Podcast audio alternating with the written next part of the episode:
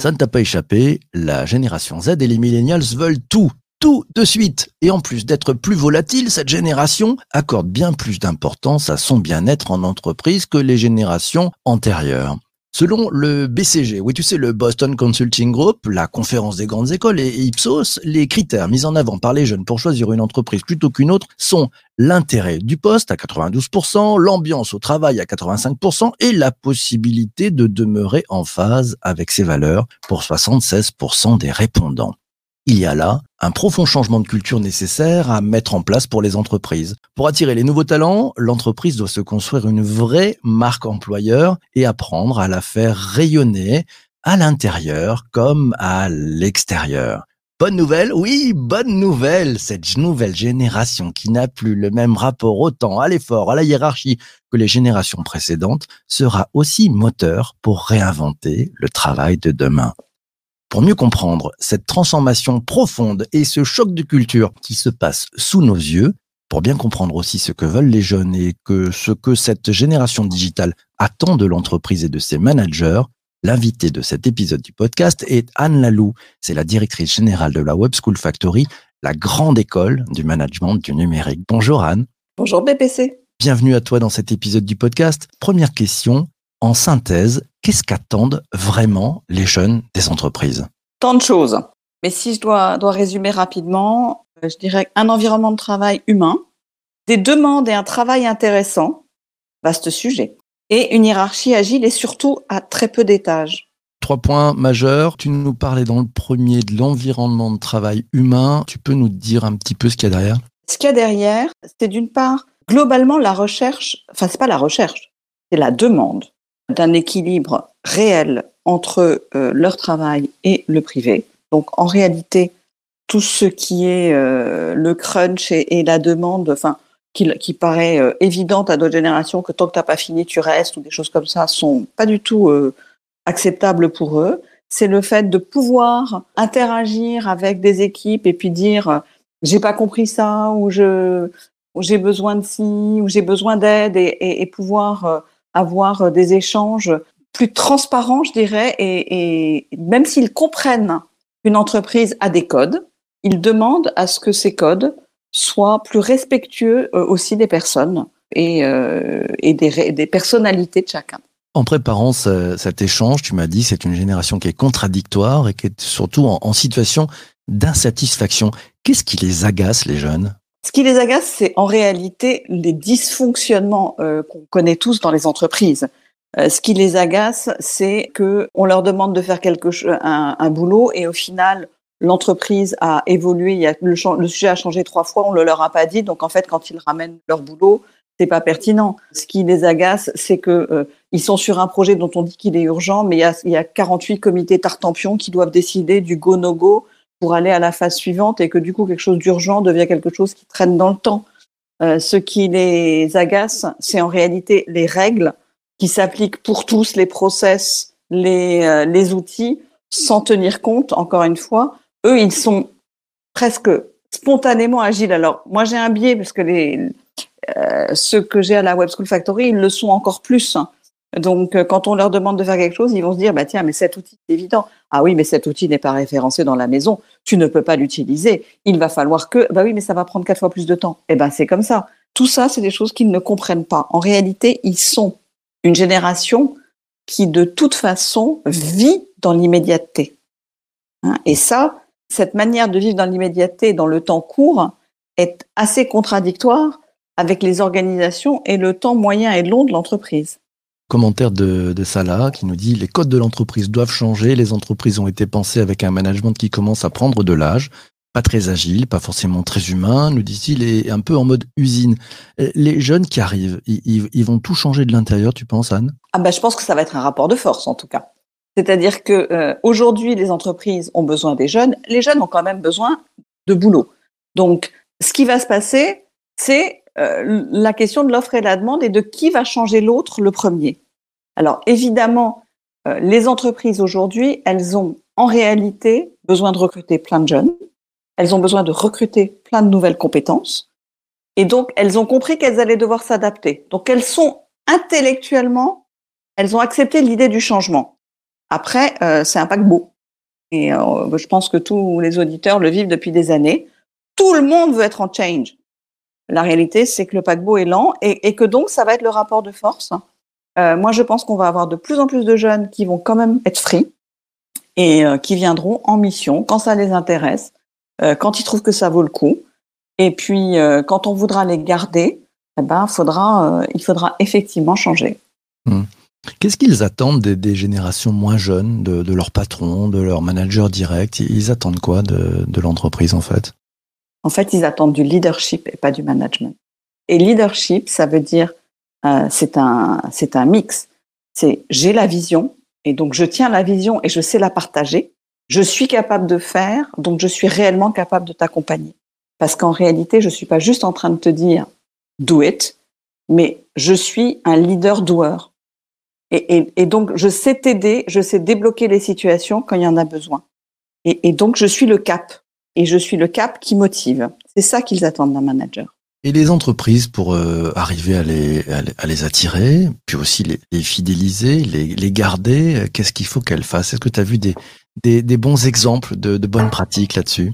J'ai vu des exemples de bonnes pratiques qui sont... Euh, qui sont pas simples à mettre en œuvre. D'ailleurs, beaucoup tentent de le faire en ce moment avec plus ou moins de succès c'est en fait repenser l'entreprise par communauté, par tribu. Et, et donc casser les, les, modèles purement des organigrammes hiérarchiques, etc. Et se dire, j'ai des communautés de savoir, j'ai des communautés de, de territoire, de clients, mais en réalité, au sein d'une communauté, euh, il y a beaucoup moins de niveaux hiérarchiques et il y a beaucoup plus d'interactions qui sont euh, qui sont assez simples entre entre les, les différents euh, membres. Et, et, ça, je crois que c'est quelque chose. Se sentir membre d'une communauté à l'échelle humaine, c'est-à-dire c'est pas une communauté de 3683 personnes organisées dans 27 pays avec du matriciel, etc., mais juste une communauté avec une forme de proximité. Ça, je pense que c'est quelque chose qui est, qui est très important. Et ça pose d'ailleurs la question d'une des, d'un des facteurs clés pour euh, l'entreprise, qui est très mal faite aujourd'hui, c'est l'onboarding.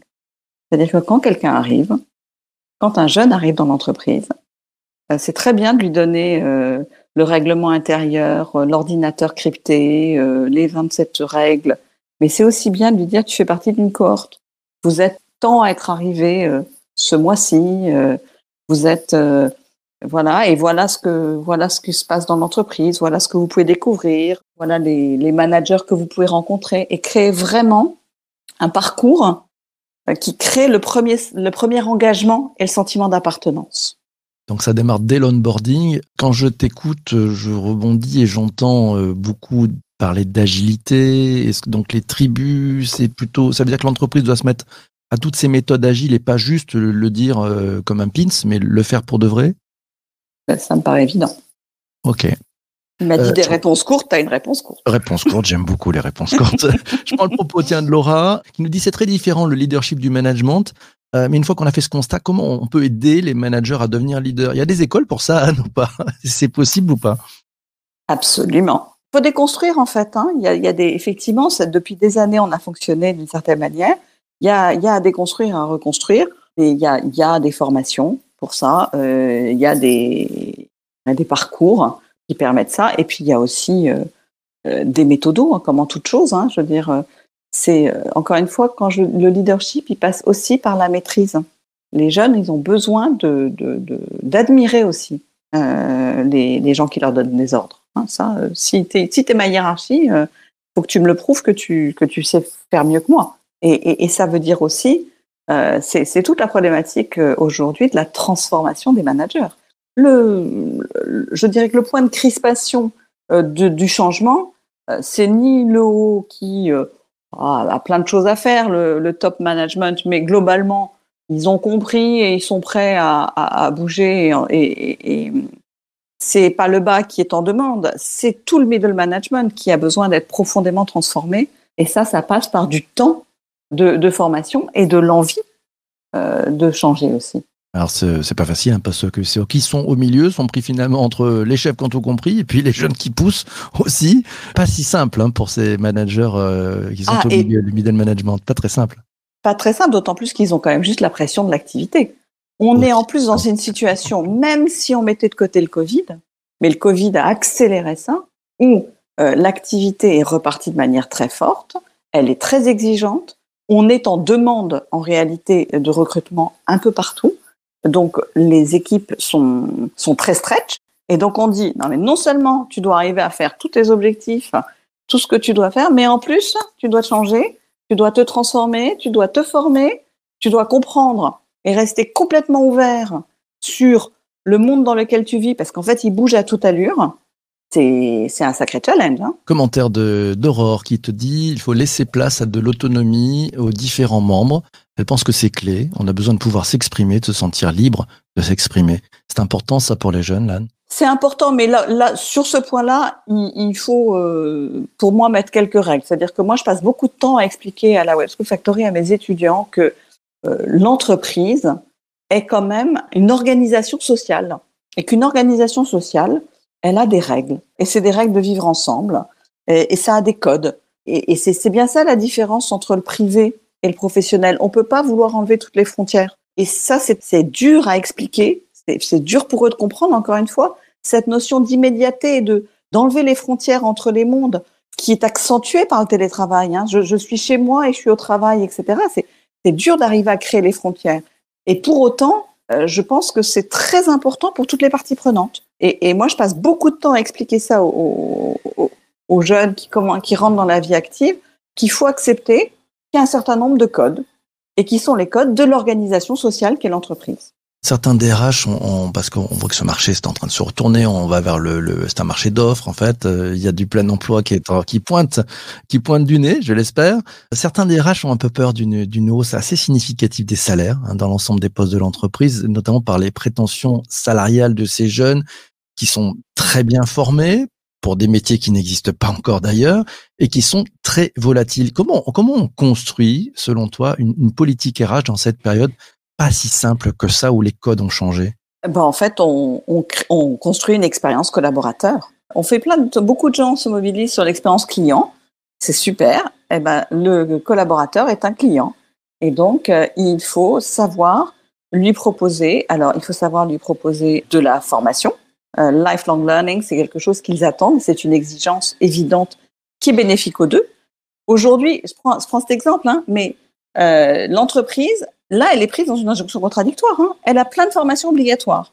Sécurité incendie, cybersécurité, ben, que des trucs chiants. Mais après, il reste plus de temps pour euh, ce qui peut justement être enrichissant. Donc l'entreprise, elle doit à un moment donné aussi repenser et faire un travail sur qu'est-ce que c'est que l'expérience collaborateur. Et d'ailleurs, savoir travailler avec ces jeunes pour la construire. Ils sont pas faits pareil. Ils sont beaucoup plus volatiles. Ils sont beaucoup plus contradictoires. Ils sont beaucoup plus dans la recherche d'un équilibre entre le privé et le travail, mais ça ne veut pas dire qu'ils sont pas engagés.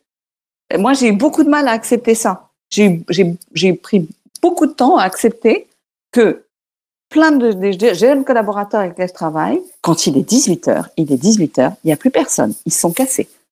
Moi, j'ai l'impression d'être la vieille qui reste bosser, qui finit ses dossiers, etc. Tous les jeunes, ils sont partis. Mais ça ne veut pas dire qu'ils sont pas engagés. Ils ont bien deux vies.